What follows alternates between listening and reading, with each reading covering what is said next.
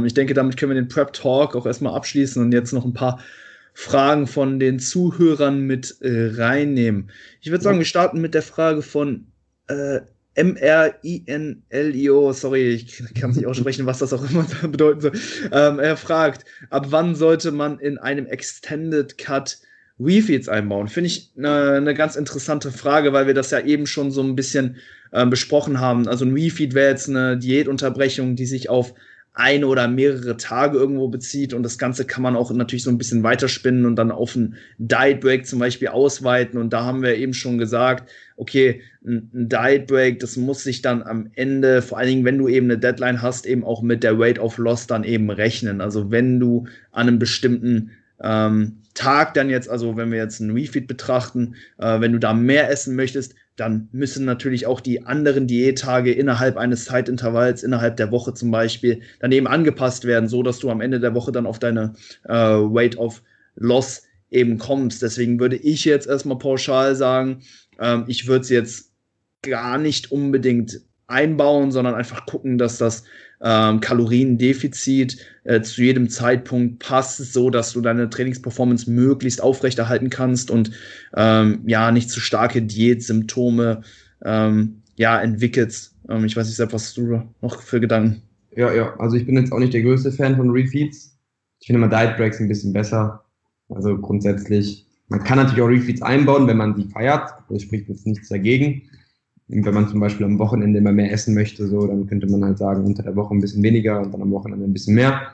Aber ich glaube, physiologisch bringen die halt jetzt nicht so unglaublich viel. Obwohl in letzter Zeit so ein bisschen, mal, Research in die Richtung kam, würde ich sagen, muss man alles noch äh, mit Vorsicht genießen, brauchen auch mehr Daten und die psychologischen Komponenten spielen halt auch eine große Rolle. Ne? Wenn du es brauchst, wenn du es feierst, dann ist es vielleicht okay, aber wenn du halt so ein Athlet bist, der sagt, mir ist egal, wie ich mich fühle und ich bringe immer Leistung so, oder ich versuche es zumindestens, dann glaube ich ehrlich gesagt nicht, dass Refeeds großartig was bringen, weil du natürlich an den Tagen, wo du ähm, ja nicht refeedest, ein größeres Defizit fährst, größer oder stärker Katabol bist dadurch oder weniger stark Anabol oder was auch immer, es sind ja immer fließende Übergänge, dann bist du halt weniger stark Anabol oder stärker Katabol oder beides vielleicht.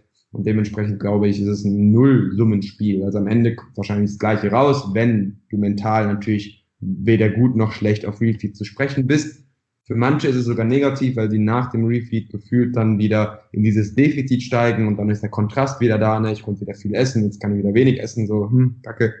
Ähm, ja, musst du für dich individuell herausfinden. Äh, sprich nichts gegen drei Refeeds und vier Low Days zum Beispiel, also drei Refeed-Tage vier Low Days oder meinetwegen fünf Refeed-Tage und zwei Tage Fasten. Okay, das wäre jetzt kacke. Wegen Aber du weißt, du kannst im Rahmen schon viele Kombinationen ausprobieren und wenn, der, wenn das Defizit am Ende stimmt, wenn du Leistung am Ende bringen kannst und wenn du deine Proteinsynthese saven kannst, schön, dann würde ich sagen, bist du auf jeden Fall auf der richtigen Seite. Ja.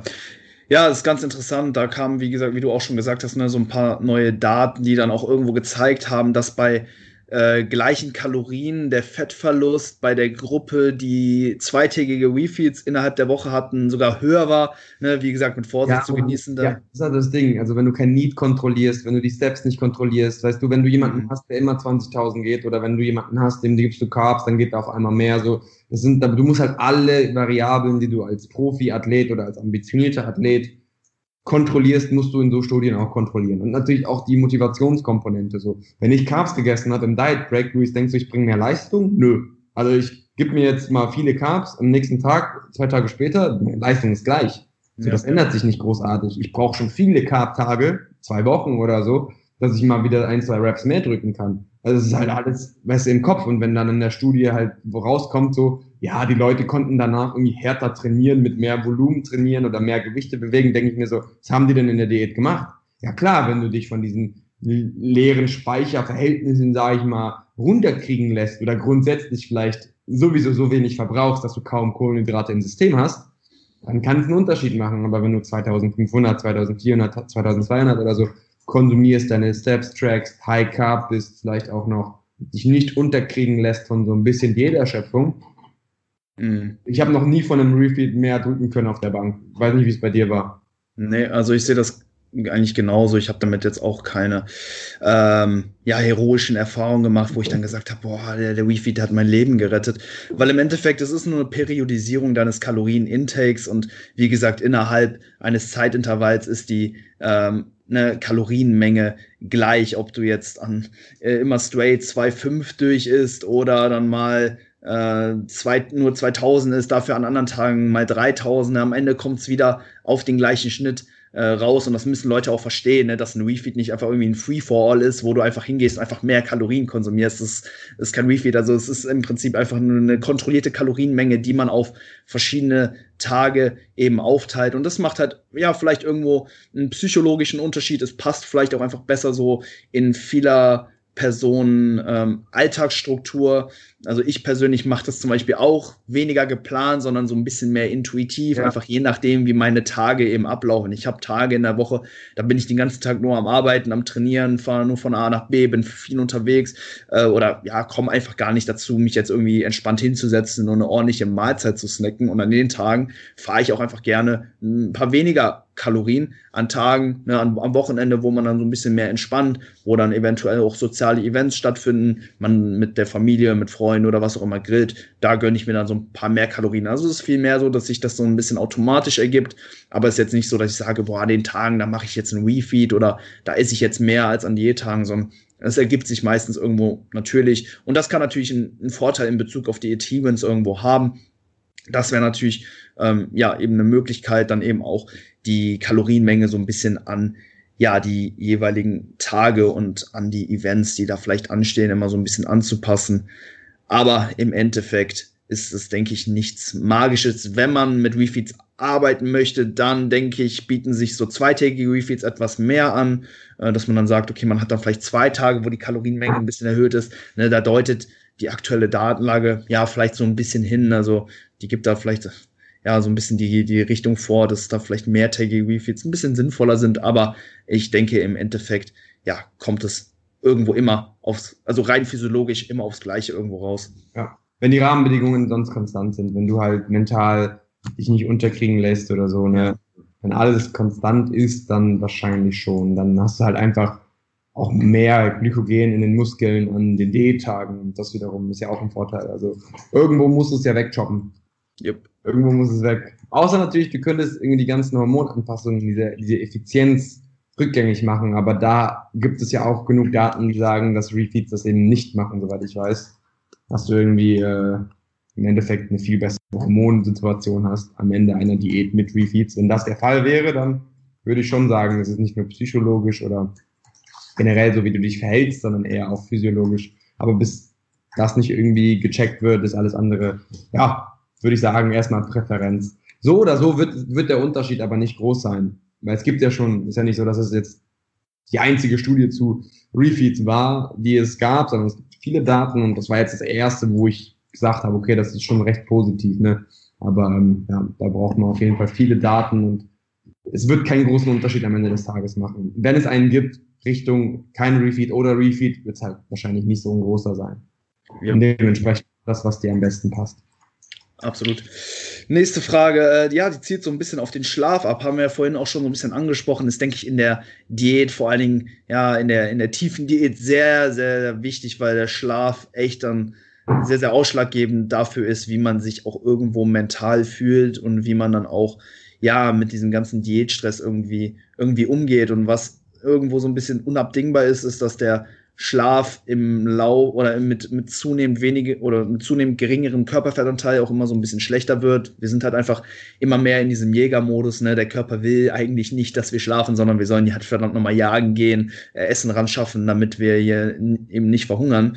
Und ja, dementsprechend ist der Schlaf halt echt unnormal wichtig. Und da hat Brahim 65 gefragt, ist Melatonin, also ein Supplement, ähm, sinnvoll, beziehungsweise hat es einen Gewöhnungseffekt und eure Erfahrungen damit hast du jetzt vielleicht auch in deiner Prep angefangen, Melatonin zu supplementieren, um potenziell deinen Schlaf zu verbessern, Sepp? Nee, eigentlich nicht. Ich habe auch gar kein Problem mit dem Einschlafen, sondern bei mir ist es halt einfach das Durchschlafen. Also ich bräuchte mhm. einen Time Release.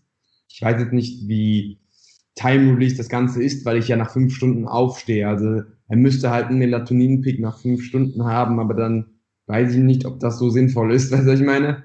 Aber wenn du dann, also ich weiß gar nicht, ob es so Produkte gibt, die nach fünf Stunden immer noch so viel Melatonin ausballern, dass du halt wirklich wach äh, mhm. schlafen kannst, was eine Option wäre natürlich. Irgendwie um fünf Uhr aufstehen, so Melatonin ballern, dann wieder schlafen, aber damit killst du auch deinen Biorhythmus. Mhm. mhm. Dafür ist ja Melatonin auch so geil, weil du, wenn du einen Jetlag hast, dass du ein bisschen wieder manipulieren kannst. Ja, also abhängig wird man davon, soweit ich weiß, physiologisch nicht, aber ich würde sagen, sehr, sehr stark mental kann man davon abhängig werden. Das ist wie ein Ritual wenn du immer, weiß ich nicht, irgendwas tust vorm Schlafen, dann konditionierst du dich. Und natürlich auch die, auch wieder Wahrnehmung der Müdigkeit ist natürlich viel höher. Wenn du Melatonin ballerst, dann hast du natürlich eine viel höhere Müdigkeit und das wiederum kann schon abhängig machen, dass du halt nicht schlafen kannst. Also die ganzen psychologischen Aspekte darf man da auch nicht, sag ich mal, außen vor lassen.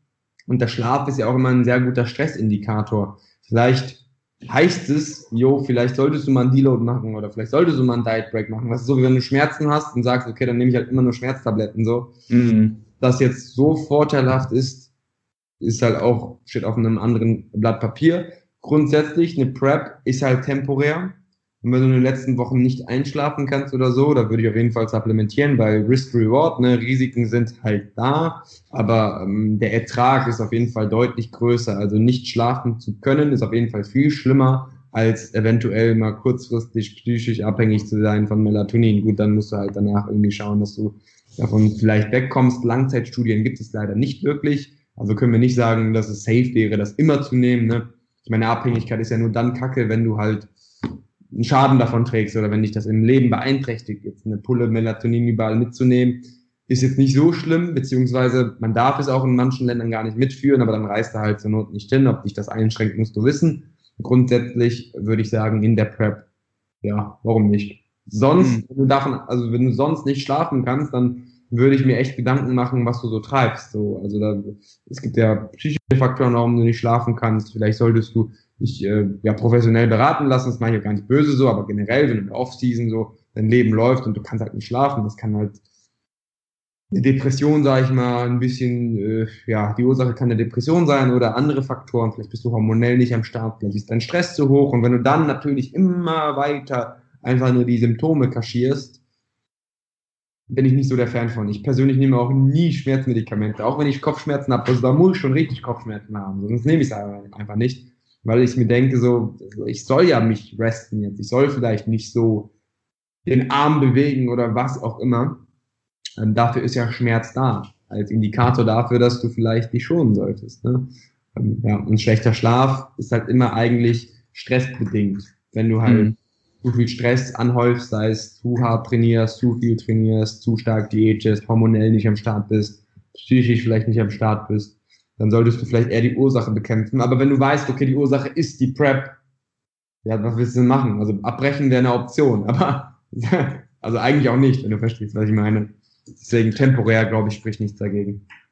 Absolut. Also ich habe ähm, ähnliche Erfahrungen gemacht wie du. Mir persönlich hilft es auch viel mehr dabei, ähm, irgendwo einzuschlafen, aber die Schlafqualität oder die Schlafdauer erhöht es jetzt nicht unbedingt. Und ich habe es in der Vergangenheit vermehrt dann manchmal genutzt, wenn ich so meinen Schlafrhythmus wieder so, ja, in die richtige, richtigen Bahnen lenken wollte, wenn ich dann vielleicht mal an einem Tag ein bisschen länger wach gewesen bin und wieder dann vielleicht vorhatte, am nächsten Tag ne, wieder zeitig ins Bett zu gehen. Da habe ich dann vielleicht mal so ein bisschen Melatonin konsumiert und das hat mir dann auch geholfen, einfach ähm, zu ungewöhnlich frühen Zeiten dann wieder ähm, ins Bett zu kommen. Und so kann man da vielleicht je nachdem so ein bisschen nachhelfen. Aber das ist natürlich äh, ja nichts, was man einfach so konsumieren sollte, sondern ne, wie du auch schon gesagt hast, man sollte halt erstmal wirklich gucken, okay, woran liegt es, dass ich vielleicht nicht so gut schlafe, wie ich mir das äh, erhoffe. Und das liegt dann auch meistens irgendwo daran, dass man vielleicht auch ne, da einfach eine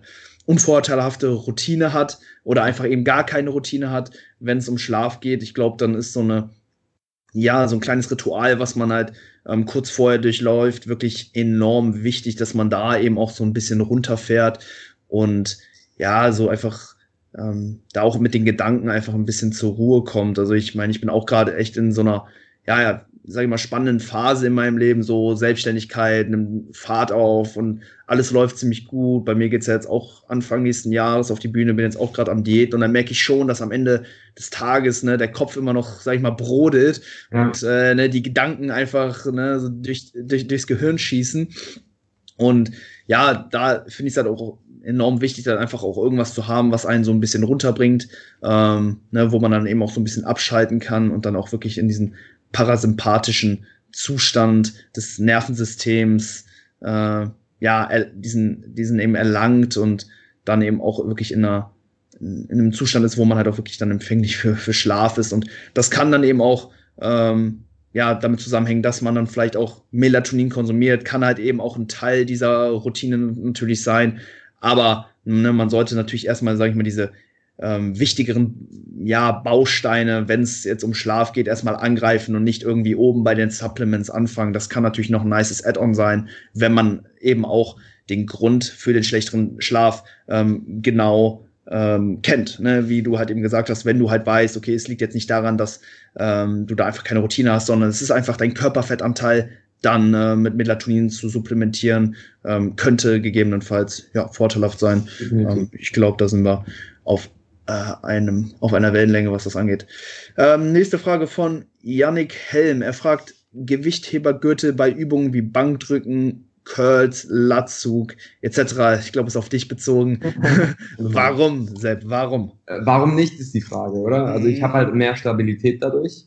Ja? Und ich, ich, kein Nachteil. Also ich wüsste nicht, warum ich diesen Gewichthebergürtel nicht ständig anziehen sollte. Ich meine, bei manchen Übungen ziehe ich ihn ja auch wirklich aus. Zum Beispiel bei den Bros Bros da habe ich halt äh, eine leichte Flexion so und dann, also eine Wirbelsäule und dann stört mich der Gürtel ein bisschen. Oder wenn ich jetzt irgendwie ziehen würde und die Stange würde vor der Endkontraktion an den Gürtel kommen. Das sind so Faktoren, wo ich mir denke, okay, brauche diesen Gürtel dann natürlich nie anziehen, weil er mich hindert. Aber bei, bei Curls zum Beispiel, ich bin halt einfach noch stabiler einfach. Und dementsprechend so kann ich mich vielleicht also es ist auch subjektiv, aber ich meine, ich kann so mich mehr auf den Zielmuskel konzentrieren. Das ist aber jetzt nur meine subjektive Bro-Science-Wahrnehmung. Ja. Ähm, ich glaube auch nicht, dass ich dadurch jetzt mehr Leistung bringen kann, aber eigentlich beim, beim Rückentraining wissen wir, dass brustgestützte Rückenübungen höhere Aktivierungen teilweise im Rücken ähm, gewährleisten können als freie Übungen. Da habe ich auch schon mal, glaube ich, ein Video zu gemacht mal. Ähm, ist natürlich auch wieder abhängig, ne, bist du ein Profi, wie stark ist dein Rumpf, wenn du das natürlich mit Anfängern machst, die ja gar keine Rückenstrecke haben, so gar kein Blut, gar kein Beuger, nicht 200 Kilo rumänisches Kreuzheben machen und dann halt mit 100 Kilo rudern, so logisch, mhm. dann werden sie wahrscheinlich mehr mit der Stabilisierung des Ganzen zu kämpfen haben. Studien muss man natürlich immer im Kontext interpretieren können. Aber grundsätzlich finde ich, ähm, bei so einem Ding, es kann Vorteile haben, es kann, soweit ich weiß, aber keine Nachteile für mich haben. Also warum sollte ich ihn nicht die ganze Zeit anhaben? Und außerdem mache ich eh ähm, gewisse Übungen im Wechsel so und dann muss ich ihn immer anziehen, ausziehen. Bei manchen Übungen macht der Sinn, bei anderen wieder nicht. So, dann lasse ich ihn halt einfach an und gut ist. Und ja, ich habe auch einen höheren Need dadurch, weil der Gürtel wiegt ja ein bisschen. nice. Ja, ich glaube, so Gewichthebergürtel sind irgendwie zu Unrecht so ein bisschen verpönt.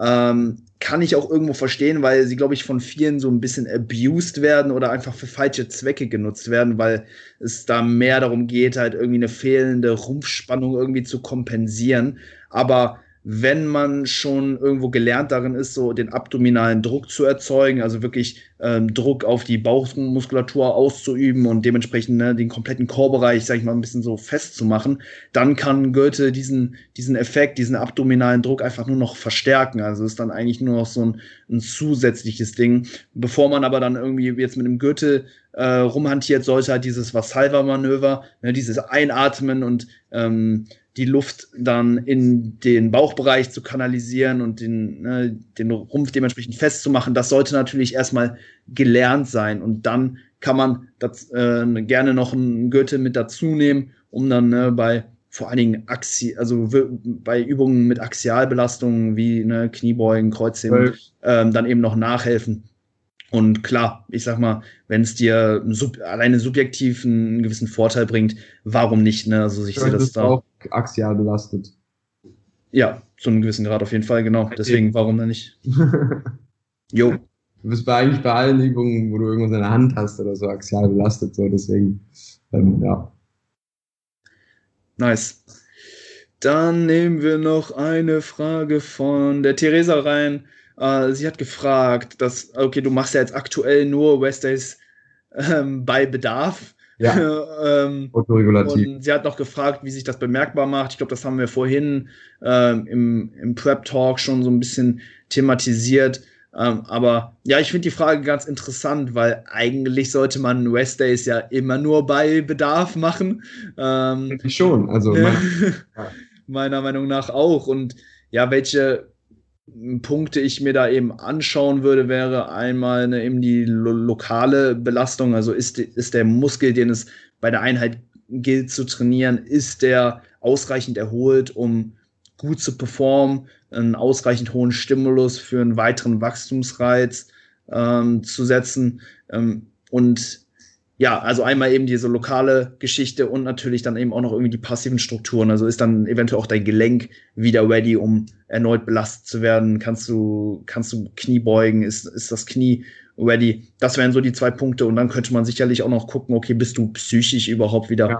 Ready für, für ein weiteres Training? Ich glaube, das wären so die drei Punkte, die man jetzt meiner Meinung nach abhaken müsste. Und wenn man all diese Punkte mit Ja beantwortet, ich glaube, dann gibt es keinen Grund, weshalb man an dem Tag resten sollte, oder? Nee, sehe ich genauso. Also bei mir war es früher so, ich habe halt sechs Einheiten gehabt und einen siebten Pausentag.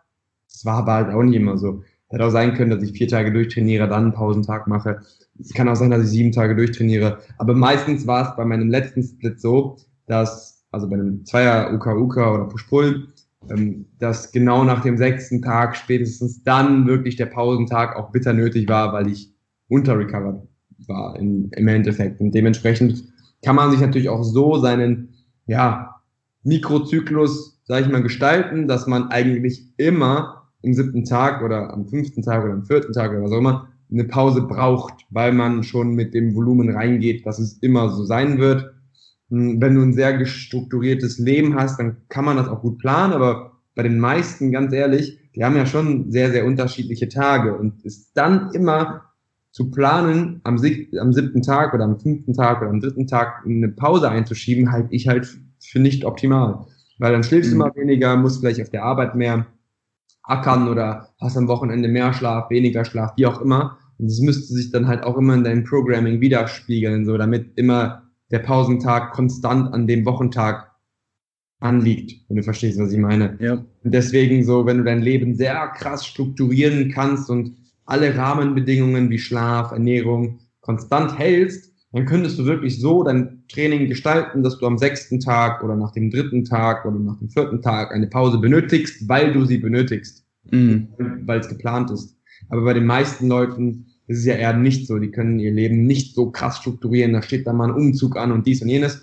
Und dann muss man das eigentlich berücksichtigen. Und wenn man sich gut fühlt, weil man zum Beispiel zwei, drei Wochen jetzt mal Urlaub hat oder so, warum willst du am Donnerstag unbedingt die Pause reinschieben? Vielleicht hast du keinen Bock aufs Training. Cool, verstehe ich. Guter Grund. Dann geh nicht ins Training.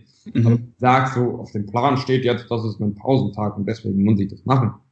Machen 99 Prozent, ich würde sagen sogar noch mehr, aber es macht gar keinen Sinn. So, ja. Bist recovered, du bist erholt, du kannst Leistung bringen, warum nicht nochmal die Proteinsynthese ankurbeln und Proteine einlagern? So? Warum Absolut. Absolut, sehe ich genauso. Also ich bin auch äh, ja kein großer Fan davon, also von so einer starren Wochenplanung, dass man genau sagt, okay, hier am Donnerstag, da, da west ich immer, sondern ähm, ne, was ich jetzt auch mit Klienten mache, so ich will die alle so ein bisschen weg von dieser festen Wochenstruktur eben bekommen, so dass man dann eben auch die Pausentage eigentlich dann nimmt, wenn man sie halt wirklich braucht und ähm, ja, für manche mag es halt auch irgendwo ganz nice sein, immer genau zu wissen, was in der Woche auf einen zukommt. Das macht das Leben natürlich auch so ein bisschen planbar, wenn man halt immer weiß, okay, Donnerstag, da ist ein Rest Day, dann kann man natürlich da auch ähm, ja ein bisschen mehr unternehmen oder andere Sachen machen. Das wäre natürlich so ein Vorteil, aber jetzt rein physiologisch, wenn es darum geht, bestmögliche Erfolge zu erzielen, dann sollte das Ganze irgendwo immer ja auch so ein bisschen autoregulativ ähm, eben stattfinden. Aber jetzt zu sagen, okay, da mache ich einen Rest Day, ist natürlich jetzt auch irgendwo präventiv keine schlechte Sache. Ähm, aber ja, ich, ich sehe das wie du. Also ich bin da jetzt auch nicht so ein großer Fan davon, einfach pauschal zu sagen, so da mache ich jetzt Rest, sondern das sollte wirklich aus einer, ähm, ja, aus einer Bedarfsanalyse, sage ich mal, so ein bisschen heraus entstehen. Und ich glaube, da machen diese drei Punkte ähm, auf jeden Fall Sinn, wenn man die alle abhaken kann. Hey, dann geh ins Training, gibt keinen Grund, weshalb nicht. Ja, und ich meine, du kannst es ja auch immer abgleichen. Wenn du merkst, du bringst keine Performance, dann kannst du, okay, merken, gut, vielleicht war meine Analyse meines Ist-Zustands einfach nicht korrekt. Und dann wirst du feinfühliger. Du wirst dann vielleicht Sachen wahrnehmen, die du vorher nicht wahrgenommen hast. Ja, so ein leichtes in der äh, Brust, in der Mitte, so, so ein leichtes Drücken, okay, ah, ne, wenn ich das hab, dann sollte ich nicht trainieren. Aber da musst du halt Daten sammeln. Du musst ganz oft dann mal ins Training und schauen, okay, performst du gut? Wenn du gut performst, so hey, dann war es eine gute Einheit. Und wenn du dann scheiße performst, obwohl du eigentlich gesagt hast, ich brauche den nicht, dann hast du ja die Bestätigung, dass deine aktuelle Wahrnehmung einfach nicht mit deinem Ist-Zustand übereinstimmt. Und das macht dich halt feinfühliger und dann kannst du immer, sag ich mal, dein, dein, dein, äh, dein Indikator ausbessern, so dass mm. du sagen kannst, brauchst du es oder brauchst du es nicht. Klar, du musst dich halt dann automatisch äh, mit deinem Körper und mit deinen Empf Empfindungen auseinandersetzen. Und ich glaube, das ist auch enorm wichtig und hilft dir auch dabei, langfristig mhm. äh, ein besserer Athlet äh, zu werden und einfach auch öfter die besseren Calls zu machen, wenn du halt einfach nur, ähm, ich sag mal, strikt einfach nur einen Plan befolgst und restest, weil an dem Tag da Rest Day steht, äh, dann lernst du da natürlich nichts draus. Aber wenn du dich wirklich aktiv damit auseinandersetzen musst, dann bringt dir das natürlich ähm, langfristig gesehen viel, viel mehr. Ja. Cool. Ähm, ansonsten haben wir noch ein paar Fragen zu deinen Beinen. äh, Mario hat zum Beispiel gefragt, wie hast du so krasse Beine bekommen? Aber da haben wir noch eine Frage, die sich vielleicht ein bisschen besser anbietet von Simon. Er schreibt erstmal ein fettes Dankeschön für die ganze, ganze Motivation, die ich durch euch, die ich durch euch beide bekomme. Äh, sehr, sehr gern. Ähm, mich würde interessieren, wie man beweglicher und stabiler in der Kniebeuge wird. Vielleicht können wir das auch generell so auf das Beintraining beziehen. Gibt ja viele äh, verschiedene Übungen, die ja relativ ähnlich sind wie halt eine Kniebeuge. Ne? Also bei der Beinpresse kann man, denke ich, auch ähnliche ähm, ja, Tipps rausgeben, die gleichzeitig auch äh, ja, Bezug auf die Kniebeuge irgendwo haben. Hast du da vielleicht ein paar Punkte? Wie wird man beweglicher, stabiler? Wie ja. trainiert man generell besser den Unterkörper? Kniebeuge ist eigentlich, wenn du eine Sache hast, dann kannst du immer gut Kniebeugen. Das ist mhm. ganz viel Sprunggelenksmobilität. So, wenn du eine Kniebeuge machen willst, müssen die Knie nach vorne und vielleicht noch nach außen. Mehr ne, Option hast du nicht. Das heißt, wenn du sehr weit die Knie nach vorne schieben kannst, also sehr viel Sprunggelenksmobilität hast, dann kannst du auch mit einer schlechten Hüftmobilität richtig gut Knie beugen. So, aber strukturell ist es halt immer so eine Sache, ne? wenn du jetzt recht alt bist, äh, vielleicht dein Leben lang nicht so der sportlichste und vor allem auch nicht in der Hocke in deiner Kindheit viel gechillt hast, dann wird es lange dauern, bis deine Sprunggelenksmobilität richtig gut ist. Deswegen würde es Sinn machen, auch vielleicht ein bisschen an deiner Hüftmobilität zu arbeiten, dass du die Knie halt äh, nach vorne schieben kannst und nach außen, also immer Richtung Fußspitzen und drehst die halt ein bisschen nach außen und dann können die halt nach außen. Und die zwei Sachen musst du halt wirklich ballern. Du brauchst keine großartigen anderen Mobility Drills. Und das Beste ist einfach in die Hocke gehen. Das kannst du zu Hause machen, ziemlich häufig, ne? in so eine Hocke, wo du dich irgendwo festhalten kannst, kannst dich reinziehen, so ein wenig und dann Druck auf die Knie geben, sodass du eine richtig gute Dehnung, sag ich mal, in, im Sprunggelenk irgendwie feststellen kannst. Das Ganze kannst du auch vor dem Training machen mit Gewicht. Das ist so ein Gewichtheber, Mobility, Stretch, Übung, was auch immer. Und da kannst du dir einfach eine Langhantel beladen und die auf deinen Oberschenkel draufpacken und dann in die Hocke gehen. Also wenn du eingibst äh, Weightlifting, Mobility, Stretch, dann siehst du es auf jeden Fall auf YouTube irgendwo. Das ist so eine Langhantel, die dann in der Hocke deine Oberschenkel runterdrückt, runterdrückt beziehungsweise deine Knie und dadurch erzeugst du halt sehr, sehr viel Dehnung. Das Ganze hältst du dann zwei, drei Minuten am Stück, machst es ein paar Mal die Woche und dann wird es auf jeden Fall schon mal viel besser. Und ein paar Hüftmobilitätsgeschichten kannst du auch machen. Da einfach mal auf YouTube Hüftmobilität, sag ich mal, eingeben. Da findest du auch so viele Übungen. Ich finde den Frog Stretch richtig gut. Also Leute, die früher bei mir im PT waren und nicht runtergekommen sind, denen habe ich immer gesagt, mach den Frog Stretch. So eine Hüft, Position praktisch, die richtig geil ist für die Kniebeuge, weil sie so ein bisschen ähnlich ist. Und ähm, ja, diesen Gewichtheber-Stretch für die Sprunggelenke. Und wenn du die zwei lang genug ballerst, über drei, vier, fünf, sechs, sieben, acht, neun Wochen, dann wirst du auf jeden Fall schön beugen können in der Regel. Wenn du das halt wirklich drei, vier Mal die Woche machst und auch jedes Mal den Stretch, sage ich mal, mindestens zwei, drei Minuten hältst und für zwei, drei Durchgänge das Ganze durchführst, da wird die Kniebeuge schon geil aussehen in der Regel.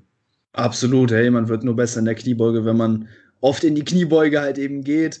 Äh, klar, keiner kann direkt äh, oder ne, direkt Ass to Grass beugen mit einem super geraden Rücken wie so ein chinesischer äh, Gewichtheber. Aber man muss es trotzdem probieren und ne, das Ganze ist dann halt eben auch immer abhängig davon, okay, was bringt deine Mobilität zum aktuellen Zeitpunkt mit und die sollte halt möglichst ausgereizt werden. Ähm, guck halt wirklich, ne, dass du da wirklich so viel Knieflexion erzeugst, wie halt eben möglich ist. Ne. Das soll wirklich so ein bisschen Zwiebeln eben auch in den Sprunggelenken. Das ist relativ unangenehm, aber genau in die Position muss man da eben reingehen, um da eben auch ähm, ja, beweglich eben drin zu werden. Ähm, was ich noch ganz mh, mm, sinnvoll finde, ist vielleicht auch zu Beginn sich da so ein bisschen Abhilfe zu schaffen, vielleicht eben über Gewichtheber, Schuhe oder eine Fersenerhöhung, weil viele, ne, klar, man will halt irgendwie auch direkt die Quads trainieren. Und wenn man halt versucht zu beugen und fast nach hinten umfällt, weil man die Sprunggelenksmobilität noch nicht hat, ich glaube, dann ist das auch irgendwo sehr, sehr demotivierend.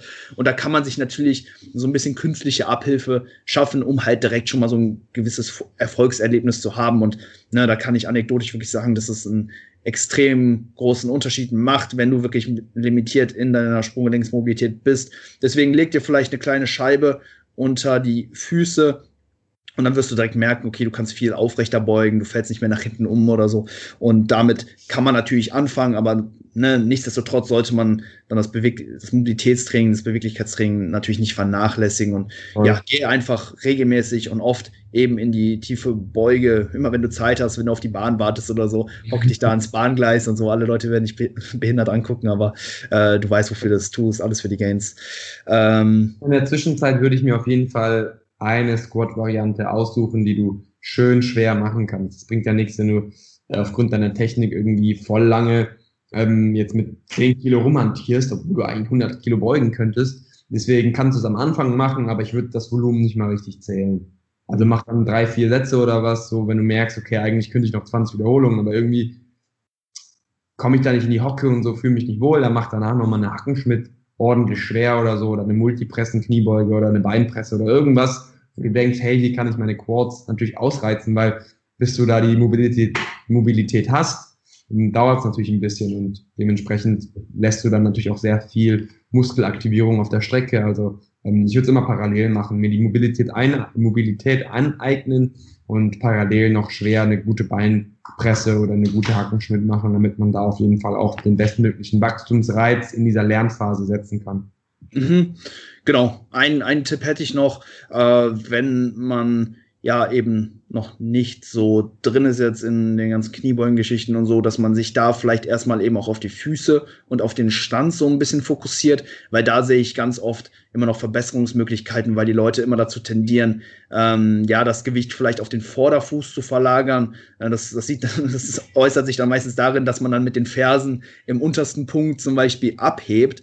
Und das wollen wir auf gar keinen Fall. Also der Fuß sollte wirklich immer komplett auf dem Boden sein. Also ich merke das auch, wenn ich jetzt die Beinpresse mache, so der, der Fuß ist auf der Plattform ne, immer so wie verankert im Prinzip und dadurch äh, fließt eben auch immer so ein bisschen die Kraft und ja, das finde ich eigentlich ganz wichtig, dass man sich da bei der Beuge wirklich ne, eben auf diesen Stand fokussiert und wirklich ne, die, die Füße im Boden verankern will und dann halt auch eben ne, sich als Ziel setzt, sage ich mal, aus dem Mittelfuß zu drücken. Die meisten, die tendieren natürlich da, dazu, irgendwo vorne eben die Kraft äh, ja über die Fersen ähm, zu generieren. Und ne, wenn das der Fall sein sollte, dann sollte man sich da vermehrt eben auf die, auf die Ferse fokussieren, so dass man sich dann idealerweise irgendwo in der Mitte trifft. Ja. Und das finde ich enorm wichtig und das sehe ich eigentlich auch äh, ja sehr, sehr häufig, dass ähm, da ne, die, die, die Fußposition einfach nicht ganz korrekt ist, dass man da eben dazu tendiert abzuheben. Deswegen, ich glaube, das macht auch noch einen, einen großen Unterschied. Ähm, ja, genau. Hast du sonst noch was zur Beuge oder ist das soweit alles, was man nicht benötigt? Individuell, ne? Nicht jeder kann auch mega gut beugen. Das muss man halt auch sagen. Wenn du einen riesen langen Oberschenkelknochen hast, kurze Waden, dann wirst du niemals eng halber beugen können. Das wird halt nicht funktionieren. Da, anatomisch geht es halt einfach nicht. Ne? Und dementsprechend äh, lass dich auch nicht demotivieren, falls du wirklich nach sehr viel Mobilitätseinsatz, aber du musst ehrlich zu dir sein. Ne? Die mhm. meisten haben viel zu wenig Mobility dafür, dass sie 30 Jahre ihres Lebens nie in der Hocke waren. So, woher, wie sollst du das denn in zwei Wochen lernen? Aber wenn du halt wirklich alles drauf hast, eine richtig krasse Sprunggelenksmobilität, so, ne, also wenn der Winkel richtig spitz ist und du trotzdem nicht in eine gute Hocke kommst, die tief, sag ich mal, stattfindet, dann ja, ist vielleicht auch die Kniebeuge nicht die richtige Übung für dich. Es gibt so viele tolle Beinübungen, so versteif dich nicht darauf und ähm, gib einfach dein Bestes, dass du die hinbekommst, weil sie schon sehr geil ist und wie gesagt, wenn du keine gute Kniebeuge kannst, dann wird es auch bei der Hackenschmidt nicht viel besser wahrscheinlich sein, so weil die mm. Natürlich ähnlich sind. Die ändern sich ja nicht nur, weil du die Übung änderst, ähm, aber grundsätzlich so, äh, ja, fürs Bodybuilding gibt es so viele schöne Übungen. Front Squatten ist immer meistens einfacher, das Gewicht weiter nach vorne ist. Safety Bar Squats sind nochmal, finde ich, einfacher. Die mache ja. ich zum Beispiel nur noch. Ist natürlich immer ein bisschen demotivierend, weil das Gewicht ist schon noch so ein bisschen weniger mhm. als mein Kniebeuger, aber dafür sind wir ja Bodybuilder. Who cares, wie ja. Fakt ist ja. Genau, also ich kann auch von mir berichten, also bei mir hat es auch wirklich ewig gedauert. Ich komme auch eigentlich ja, von so einem Standpunkt aus, wo die Kniebeuge nie so toll funktioniert hat. Ich hatte auch nicht, ich war eigentlich immer mega unbeweglich und habe mir das Ganze wirklich über, ja, leider viele Jahre angeeignet. Das ist leider die harte Wahrheit, dass es halt einfach enorm viel Zeit braucht. Und klar, die Biomechanik, ne, vor allem das Verhältnis zwischen deinem Oberschenkelknochen und dem Oberkörper macht halt einfach äh, da relativ viel aus. Aber egal, was für Längenverhältnisse du hast, die Beuge wird trotzdem besser, wenn du dich da aktiv dahinter klemmst. Und ich glaube, dass viele Leute da noch sehr viel Potenzial haben, das aber eben nicht von heute auf morgen geht, sondern das muss halt wirklich einen äh, sehr, sehr hohen Stellenwert für dich eben auch einnehmen, damit sich das verbessert. Aber ja, dann ist es auf jeden Fall möglich. Definitiv, und definitiv, ja. Ich meine, wer, wer, wer dehnt sich schon viermal die Woche, so, weißt du, intensiv, drei, vier Durchgänge, drei, vier Minuten. Also mhm. die meisten machen es kurz vorm Leg Day so 15 Sekunden, so da kann es auch sein lassen. Das, da wirst du nicht beweglich davon. Nee. Das, ist schon, das ist schon eine Aufgabe. Das ist schon so 15 Minuten Time Invest jeden Tag. Und wenn du das machst, dann wirst du es halt auch in zwei, drei Monaten, sage ich mal, viel weiter schaffen als die meisten in ein, zwei Jahren. Aber dieses, ne, das halt zu machen, das ist halt das Problem. Auf jeden Fall. Deswegen, gebt nicht auf. Ja. Never give up. Cool, können wir noch schnell eine Frage mit reinnehmen? Ja. Ich glaube, die lässt sich auch relativ leicht beantworten von JLN 1303. Welche Übung implementierst du gerne im Supersatz? Supersatz. Also ich mache gerne aktuell dadurch, dass ich halt einen Push-Pull-Legs mache, sind da nicht so viele Supersätze, aber ich mache sehr gerne Adduktoren, Abduktoren. Ne? Das ist so ein klassischer Supersatz Waden-Bauch, auch so ein mhm. klassischer Supersatz, sage ich mal, von mir. Ansonsten mache ich voll auf Seitheben Trizeps. Ist halt auch so Klassiker wahrscheinlich. Ähm, ansonsten, ja, Überzüge, Bizeps. Mhm. Ja, auch. Also die Übungen sind schon komplett unterschiedlich, sonst würde ich sie nicht super setzen. Ich finde auch, das macht überhaupt keinen Sinn, wenn du halt irgendwie Overlap, Muskelaktivierungen dann hast. Deswegen, wenn du zwei Übungen hast, die nichts miteinander zu tun haben und du auch nicht irgendwie großartig Core-Belastungen bei beiden brauchst oder bei einer brauchst und bei der anderen nicht und mit der Atmung hinterherkommst, da kannst du wirklich jede Übung supersetten. Ja, ich glaube, da hat man echt sehr, sehr viel Spielraum, sehe das genauso wie du. Also äh, antagonistische Supersätze bin, bieten sich da halt an, Muskeln, die halt ne, auf lokaler Ebene nicht viel miteinander zu tun haben und die einen vielleicht auch nicht so sehr kardiovaskulär belasten. Wenn du dann von einer harten, von einem harten Satz Kniebeugen zum Wadenheben rüber gehst, okay, dann hast du, oder, oder, oder zum Bizep Curlen oder so, dann bist du vielleicht ne, auf lokaler Ebene noch nicht vorermüdet, aber ähm, das Ganze belastet natürlich auch irgendwo äh, ja, deine Seele und natürlich auch dein kardiovaskuläres System. Also da wäre ich so ein bisschen vorsichtiger, aber bei den ganzen Isolationsstuff, da kann man ne, das Ganze wirklich wild, relativ wild auch irgendwo kombinieren, mache ich auch immer, um so ein bisschen Zeit zu sparen, ein bisschen effizienter unterwegs zu sein. Yes. Cool. Nice, 13 Uhr, Sepp. Ich glaube, wir machen hier eine ganz gute Punktlandung. Äh, zum Ende jeder Episode, du kennst das, wir packen noch einen Track auf unsere Spotify-Playlist. Was hörst du gerade in den äh, dunkelsten Tagen deiner Prep? Äh, vieles, aber ein Lied, wie das letzte Mal, passt sehr, sehr gut. Und zwar Too Comfortable heißt es von Future. Da singt er die ganze Zeit, ähm, sei einfach nicht zu äh, Dings, ne? Ja. Sei nicht zu comfortable. Ja. sei, sei comfortable. Aber nicht zu comfortable. Nein, nein, nein. Also das so. Spruch, dass du, ähm, wie, wie ging der nochmal? Being comfortable ähm, being not comfortable. Also sei gemütlich ah. in einer Situation, wo du nicht gemütlich bist. Also mach dir dieses nicht gemütliche, also das ist jetzt nicht in dem Song, aber im Endeffekt ist es irgendwie, keine Ahnung, irgendwie so gegen der Spruch. Hast du es nie gehört? Albert hat das immer früher gesagt. Absolut. Being man muss comfortable oder comfortable. man muss damit klarkommen, dass man nicht Klarzukommen. klarkommt. Ja, so genau, genau. Ja, ja, ja, klar. Du musst klarkommen, nicht klarzukommen. Yes. Du musst es feiern, nicht klarzukommen. Irgendwie sowas halt. Sehr Ja, schön. Der Song ist halt immer, wenn ich den höre, so, ne, also ich höre meistens bei so Rap-Songs nie, was die so singen, aber das ist halt easy, das versteht man. Also praktisch dieses, diesen Part. Und das denke ich mir halt auch, Mann. Also es, ich, fühle mich wohl, mich nicht wohl zu fühlen. So, oder ich rede mir das wenigstens ein. Das ist so ein Prep-Hack. ein Prep-Hack. Du Prep-Hack. feierst, dass, du, dass es dir nicht gut geht. Ja, das ist der Grind. fühlst du, ja, dass du den Grind halt einfach embraced, embraced, Yes. Embrace the suck. appreciate the suck. Yes. Boah, das könnten wir noch eine halbe Stunde weiter so führen. Hier so geile Motivationsfloskeln raushauen, ist voll mein Ding, nicht? nice. Äh, ich nehme von Anger Fist Solid Stigma. Ähm, genau. Heute ist Ich hab Freitag. Auf jeden Fall nach, nach, nach, nach einem Song an, den ich mir gleich im Gym geben werde. Gebt dir den auf jeden Fall. Es ist geiles, geiles Zeug. Äh, den sehe ich auch heute Abend übrigens live. Der tritt in der Langsess Arena auf. Da finden jetzt ne, einfach regelmäßig so Ja. äh, Waves wieder statt, Musikveranstaltungen. Äh, wird ein Riesending. Ähm, kennst ja die Langsess Arena, riesen Eventhalle hier in Köln. Und ja, da bin ich heute Abend, freue mich auf jeden Fall drauf. Packe Ah, jetzt von. Angerfist hier einen, einen ordentlichen Banger auf die Playlist.